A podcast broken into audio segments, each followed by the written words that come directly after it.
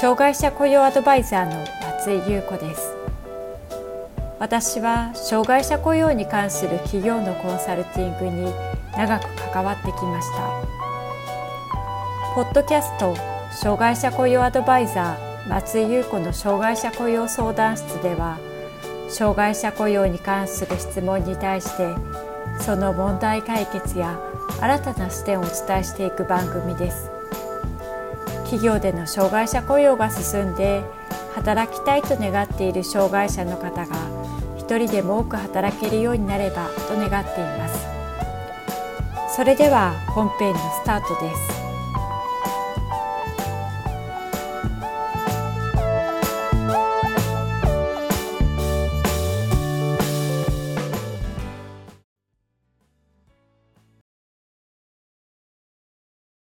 障害者雇用 .com の松井です。障害者雇用の採用で悩んでいる企業の中には、専門的な知識がある求職者であれば、採用前向きに考えたいという人事担当者の方にお会いすることがあります。ハローワークの合同面接会に行ったり、支援機関を訪問しているものの、なかなか希望する人材に出会えていないようです。このような時には、国立職業リハビリテーションセンター、国理派と呼ばれる訓練を受けた障害者の採用を検討することができるかもしれません。今回は国理派が行っている事業や障害者支援として行っているコース内容などについて説明していきます。国立職業リハビリテーションセンターとは、障害者の雇用の促進に関する法律に基づき、中央広域障害者職業センターと職業能力開発促進法に基づく中央障害者職業能力開発校の2つの側面を持っています。厚生労働省により昭和54年に設置され、現在は独立行政法人高齢障害求職者雇用支援機構が運営しています。このような国立職業リハビリテーションセンターは全国で2カ所あり、東日本は所沢、西日本は岡山の吉備にあります。宿舎もあり、職業訓練とともに生活支援もしています。終了後に独立した生活ができるように訓練を行っています。国立職業リハビリテーションセンターの特徴としては、障害者支援と事業者支援を行っているということです。障害者支援としてはどのようなことを行っているのか見ていきたいと思います。障害者支援としては、障害状況に応じた職業訓練、職業指導の実施を行っています。2カ所の職業リハビリテーションセンターがありますが、今回は所沢にある国理派を中心に説明していきます。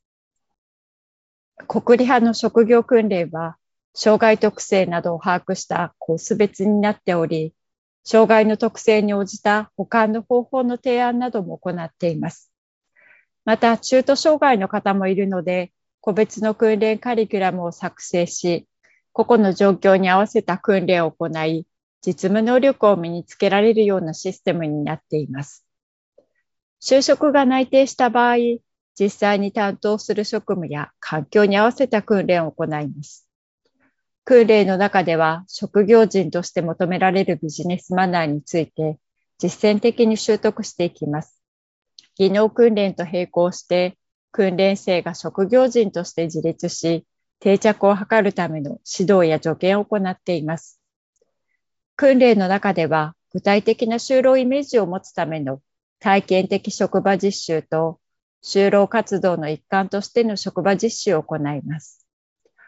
就職や社会人として生活するのに必要な事柄については、専任の看護師から健康相談、指導、病院受診に関する相談や指導が行われています。国理派では、障害者本人だけではなく、障害者を雇用する事業主支援も行っています。具体的には、企業の障害者採用計画、及び雇用管理などについてアドバイスを行います。この中には就職する前に職場実習を行うことがあります。職場実習で実際に訓練生の状況を見て行うので、状況に合わせたアドバイスをすることができます。職場実習の中には、特注型の訓練メニューによるセンター内での訓練と、実際の企業現場での訓練を組み合わせた企業連携職業訓練を採用、職場定着のための支援として実施しています。関心があれば問い合わせてみると良いでしょう。採用に関しては、センター内で訓練生対象の会社説明会を行うことができます。企業に関心のある訓練生にアプローチをかけることができるので、時間なども効率的ですし、何よりも企業の魅力を直接伝えることができるとともに、訓練生の反応を見ることもできます。採用に関しては、企業が採用したい日に合わせて訓練の終了日を早めることもできますので、相談してみると良いかもしれません。センターが遠方にあるので、就職した後のフォロー体制が気になることもあると思います。この場合には、採用後は企業の近くにある地域障害者職業センターなどと連携して、フォローアップを行うこともできますので、フォローを希望する場合には、そのことも伝えておくと良いでしょう。続いて、障害者の職業訓練内容について見ていきます。国立リハビリテーションセンターは、もともと身体障害を中心に職業訓練を行っていましたが、現在では知的障害や精神障害の雇用も増えてきたため、様々な障害に合わせた職業訓練を行っています。メカトロ系のものでは次のようなコースがあります。機械製図化、機械 CAD コース。訓練対象者は身体、難病、高次能、発達、精神で機械加工における基礎的な知識、技能を習得した上で、機械の部品など、組み立ての二次元 CAD における設計、製図、三次元 CAD によるモデリングなどに関する知識や技能を習得します。目標とする仕事は、機械 CAD、機械設計、設計補助作業、機械組み立てなどがあります。関連資格としては、CAD の利用技術者試験があります。電子機械化、電子技術 CAD コースがあります。こちらの訓練対象者は、身体、難病、高次能、発達、精神障害です。電気、電子機器の取り扱いにおける基礎的な知識、技能を習得した上で、CAD を利用した回路パターンを設計、電子回路の組み立て、検査、電子制御のプログラム開発などに関する知識や技能を習得します。目標とする仕事は、電気、電子機器関連の設計技術者、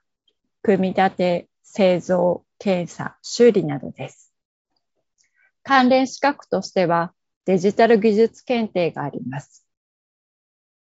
テクニカルオペレーション科 FA システムコースがあります。こちらの訓練対象者は、身体、難病、高次能、発達、精神障害です。機械加工や電気制御、設備に関する基礎的な知識や技能を習得した上で、ものづくりを通して制御や設備に関する知識、技能を習得していきます。目標とする仕事は、機械、電気、精密機器、製造等の製造組み立てラインです。関連する資格としてはデジタル技術検定があります。テクニカルオペレーション科の組み立て、検査、物品管理コースがあります。こちらの訓練対象者は身体、難病、高次能、発達、精神障害です。製造系における一連の作業工程に関する基礎的な知識、技能を習得した上で、機械加工、電気、電子機器組み立て、配線、検査、物品管理に関する専門的な知識や技能を習得します。目標とする仕事は、機械、電気機器、製造業等の組み立て、検査、物品管理業務です。関連する資格はデジタル技術検定となります。続いて建築系のコースを見ていきます。建築系では建築設計科、建築 CAD コースがあります。訓練対象者は身体、難病、高次能、発達、精神障害です。建築設計及び福祉住環境に関する基礎的な知識を習得した上で、建築設計やリフォームに関して平面及び立体図面の CAD 操作による作成、あるいはプレゼンテーションに関する総合的な知識や技術を習得していきます。目標とする仕事は CAD による建築図面の作成、リフォーム営業補助です。関連する資格としては、福祉住環境コーディネーター2級があります。続いて見ていくのがビジネス情報系のコースです。DTP ウェブ技術科 DTP コースがあります。こちらの訓練対象者は、身体、難病、高次能、発達、精神障害です。印刷や製版に関する基礎知識をもとに、DTP システムを活用して、チラシ、ポスターなどの商業印刷物を制作するための知識、技術、及びパソコンを利用した事務処理ができる知識、技能を習得していきます。目標とする仕事は、印刷、出版、DTP 関連業務です。関連する資格としては、色彩検定、DTP 検定があります。DTP ウェブ技術科ウェブコースがあります。訓練対象者は、身体、難病、高次能、発達、精神障害者です。コンピューターとインターネットに関する基礎知識をもとに、誰にでも使いやすく、集客力のあるウェブサイトを構築するために知識、技能を習得していきます。目標とする仕事はウェブ関連業務です。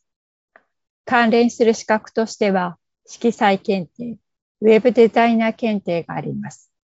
OA システム化ソフトウェア開発コースがあります。訓練対象者は身体、難病、高次能、発達、精神障害者です。情報処理システムの運用におけるオペレーション、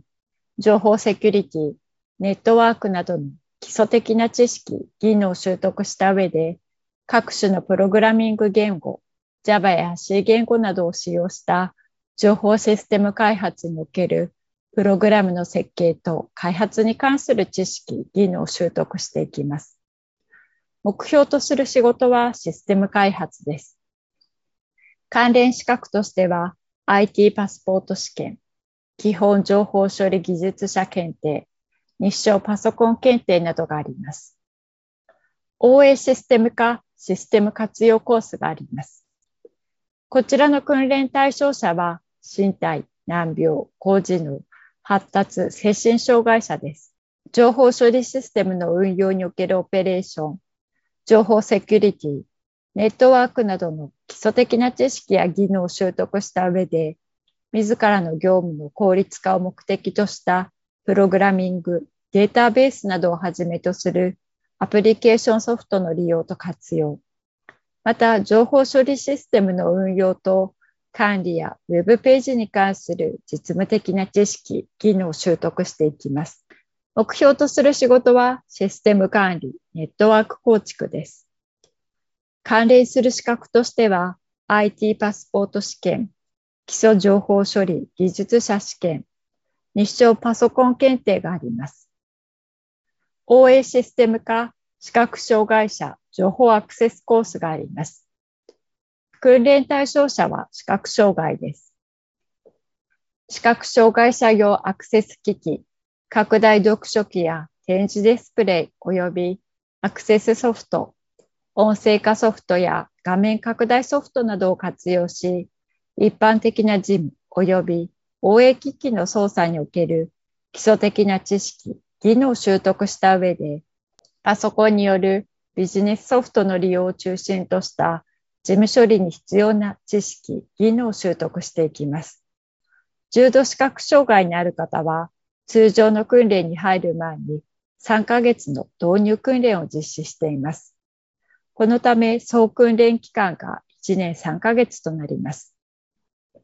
目標とする仕事は一般事務、OA 事務です。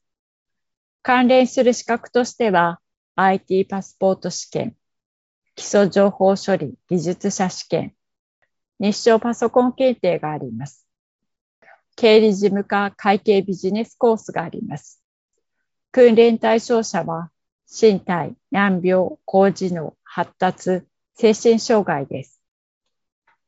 一般的な事務及び応援機器の操作における基礎的な知識、技能を習得した上で、簿記、税務、財務、販売管理、給与計算などの知識を習得するとともに、ワープロ表計算などのアプリケーションソフト、及び財務会計、販売管理などのビジネスソフトを利用した関連資料の作成などに関する知識、技能を習得していきます。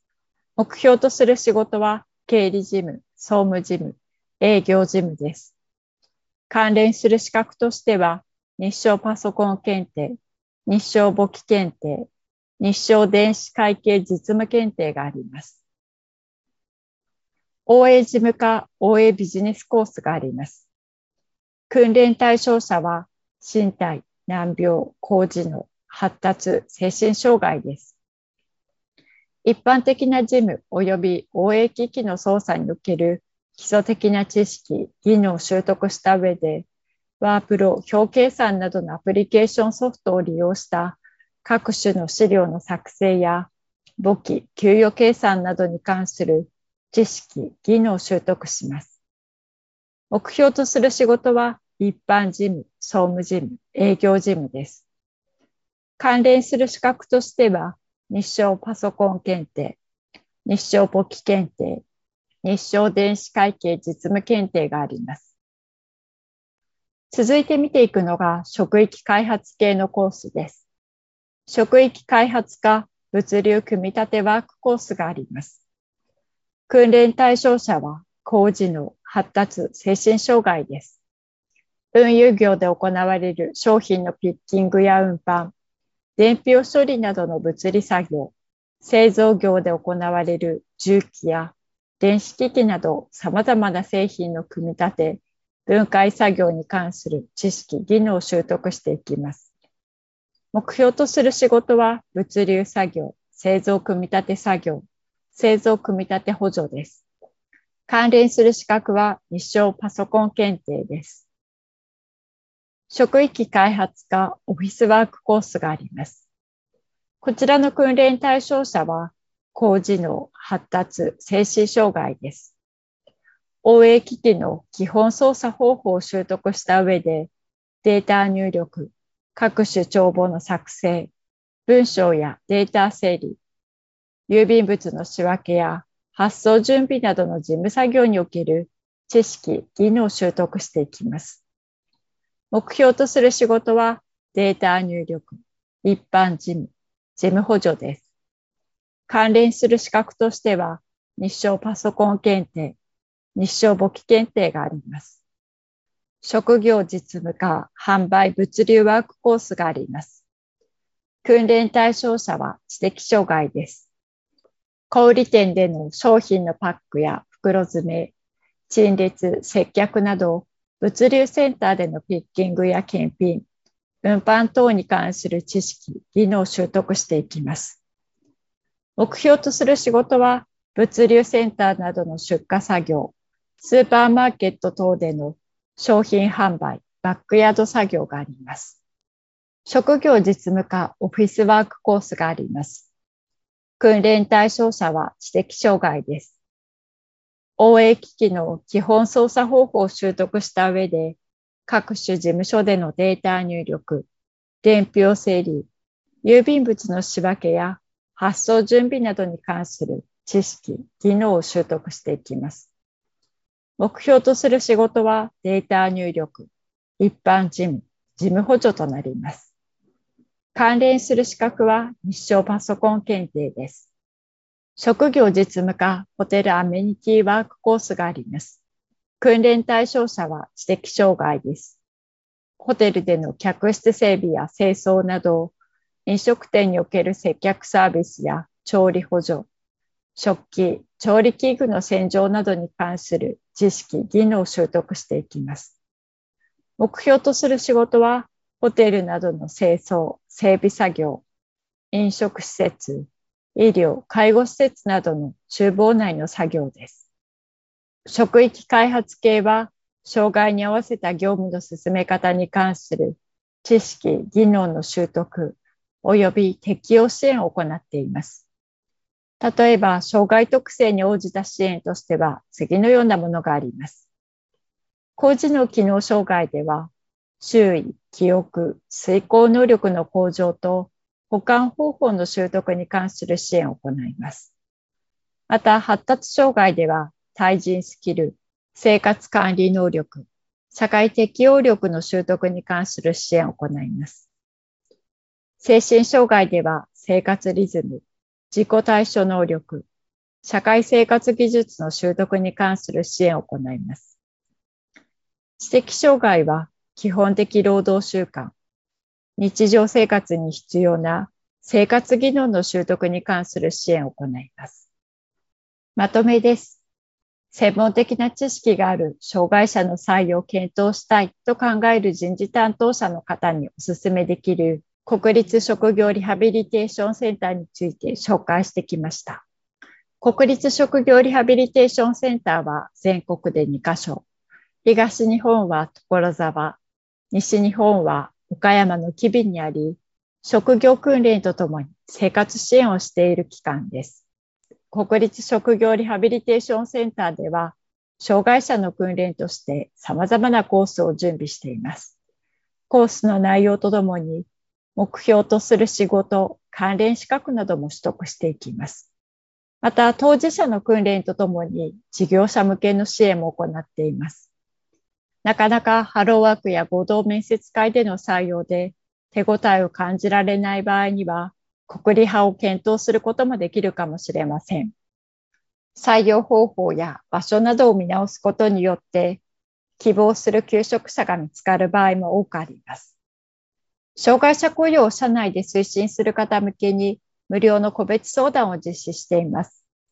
次のようなことを実現したい人におすすめです。組織の中で障害者雇用のプロフェッショナルを目指している。組織の雇用の提案を経営者や上司にしていく必要がある。組織の中で障害者雇用、価値あるものに変えていきたい。障害者の雇用の取り組みをキャリアの中で活かしたい。問題や課題を解決できる力やスキルを身につけたい。関心のある方は下の概要欄からご覧ください。定期的に企業の障害者雇用に役立つメルマガを配信しています。詳しくは概要欄からご覧ください。